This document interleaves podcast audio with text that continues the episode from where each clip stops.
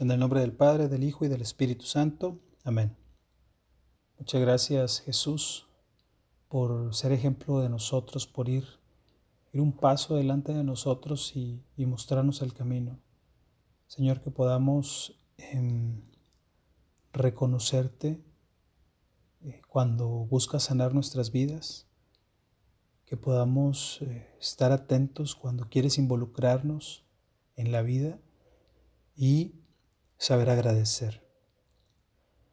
Lectura del Santo Evangelio según San Mateo. De ahí Jesús volvió a la orilla del mar de Galilea y subiendo al cerro se sentó en ese lugar. Un gentío muy numeroso se acercó a él, trayendo mudos, ciegos, cojos, mancos y personas con muchas otras enfermedades. Los colocaron a los pies de Jesús y él los sanó. La gente quedó maravillada al ver que hablaban los mudos y caminaban los cojos y que los lisiados quedaban sanos y los ciegos recuperaban la vista. Todos glorificaban al Dios de Israel. Jesús llamó a sus discípulos y les dijo, Siento compasión de esta gente, pues hace ya tres días que me siguen y no tienen comida, y no quiero despedirlos en ayunas, porque temo que se desmayen en el camino. Sus discípulos le respondieron, Estamos en un desierto ¿dónde vamos a encontrar suficiente pan para alimentar a tanta gente? Jesús les dijo, ¿cuántos panes tienen ustedes? Respondieron siete y algunos pescados. Entonces Jesús mandó a la gente que se sentara en el suelo, tomó luego los siete panes y los pescados, dio gracias y los partió. Iba entregándolos a los discípulos y estos los repartían a la gente. Todos comieron hasta saciarse y llenaron siete cestos con los pedazos que sobraron. Palabra del Señor. Gloria a ti, Señor Jesús. Buen día, te saludo con mucho gusto. Soy Néstor Moctezuma, miembro de la familia misionera Verbunday y desde Monterrey comparto contigo palabras de vida. Bien, el Salmo 22, que es el que corresponde a la liturgia de hoy, me ayudaba a ser consciente de con quién inicio esta oración. Me sitúa delante de mi pastor, quien, quien está atento y al cuidado de mi vida. Es quien me recarga para tener fuerzas, no, no me ha abandonado ni en mis momentos más oscuros, todo lo contrario. Su bondad y misericordia me evoca permanecer en agradecimiento total a Jesús, quien ha dado, da y seguirá dando todo por mí. Por estas razones vale la pena preguntarte, ¿qué siento cuando intento orar con Jesús? ¿Qué emociones se avivan en mí durante y después de mi oración? ¿Qué acciones entiendo y llevo a la práctica en los momentos que oro? En el Evangelio de hoy, que es de Mateo 15, de los versículos 29 al 37, entendía tres momentos importantes. El primero de ellos, que Jesús sana.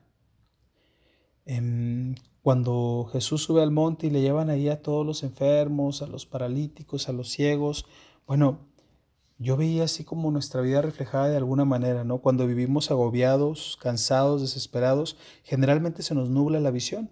Esta visión a largo plazo y nos quedamos solamente en lo corto, nos enfocamos en lo del día a día, que, que solo nos conduce al dolor, al sufrimiento, al estar dándole vueltas al problema que nos rodea, produciendo una ola de desesperanza en cada uno de nosotros, multiplicándola y generando un tsunami de desamor en la humanidad. Olvidemos que la vida es como un rompecabezas. Cada pieza tiene una razón, un lugar y un porqué. No insistas en poner piezas donde no caben. Jesús, en este inicio de Adviento, ve tu vida, ve mi vida como ese rompecabezas, con las piezas regadas, o mal acomodadas y quiere ayudarte, quiere ayudarme, quiere, quiere poner cada pieza en su lugar, quiere ayudarnos a poner cada pieza en su lugar, quiere sanar cada dolor que vamos cargando tú y yo, ya sean dolores físicos, dolores mentales, dolores psicológicos, dolores emocionales, Jesús quiere sanarlo. Lo dejas. Señor, ¿qué necesito sanar? ¿A qué me rehuso curar en mí. El segundo momento que veía era eh, que Jesús involucra. Él involucra a sus discípulos cuando les dice, oye, pues no quiero, es, no quiero este, mandar así a la gente, ¿no? Sin, sin comida ni nada, ya van tres días aquí, ¿qué hacemos, no? Yo me lo imaginaba así como en una, una junta de kick-off, estas juntas de arranque, ¿no? Que se tienen en las oficinas. A ver, ¿qué podemos hacer? ¿Con qué contamos? Eh, las cosas están así. ¿Quién se puede sumar a la causa? ¿Quién puede ayudar? Jesús te ve con actitudes proactivas, optimista. Sabe que quizá no es tu mejor momento, no estás, no estás pasando por tu mejor racha, pero no se queda en lo de afuera. Él ve y conoce tu corazón, sabe de lo que eres capaz y todo lo que tienes por compartir. Así que, ¿qué estás esperando? Pregúntale, Jesús, ¿qué me invitas a dar? ¿Qué me invitas a compartir con la humanidad? ¿Y cómo será eso, Señor? ¿Cómo le voy a hacer? Porque no tengo la menor idea de cómo hacerlo. Pregúntale. Él te irá dando la respuesta a cada una de tus preguntas. Y el tercer momento es que Jesús agradece. Cuando le pide a la gente que se siente en el suelo, Jesús toma los siete panes, los pescados, y da gracias y los parte. Porque es importante dar gracias. Mira, recuerda que ninguna estación dura eternamente, porque toda la vida es un ciclo, es un ciclo de plantación, de maduración, de descanso y renovación. Agradece el momento que estás viviendo ahora, porque vendrán nuevos y mejores momentos, pero no los podrás reconocer si no sabes reconocer lo que estás viviendo hoy por hoy, si no sabes agradecer lo que estás viviendo en este día.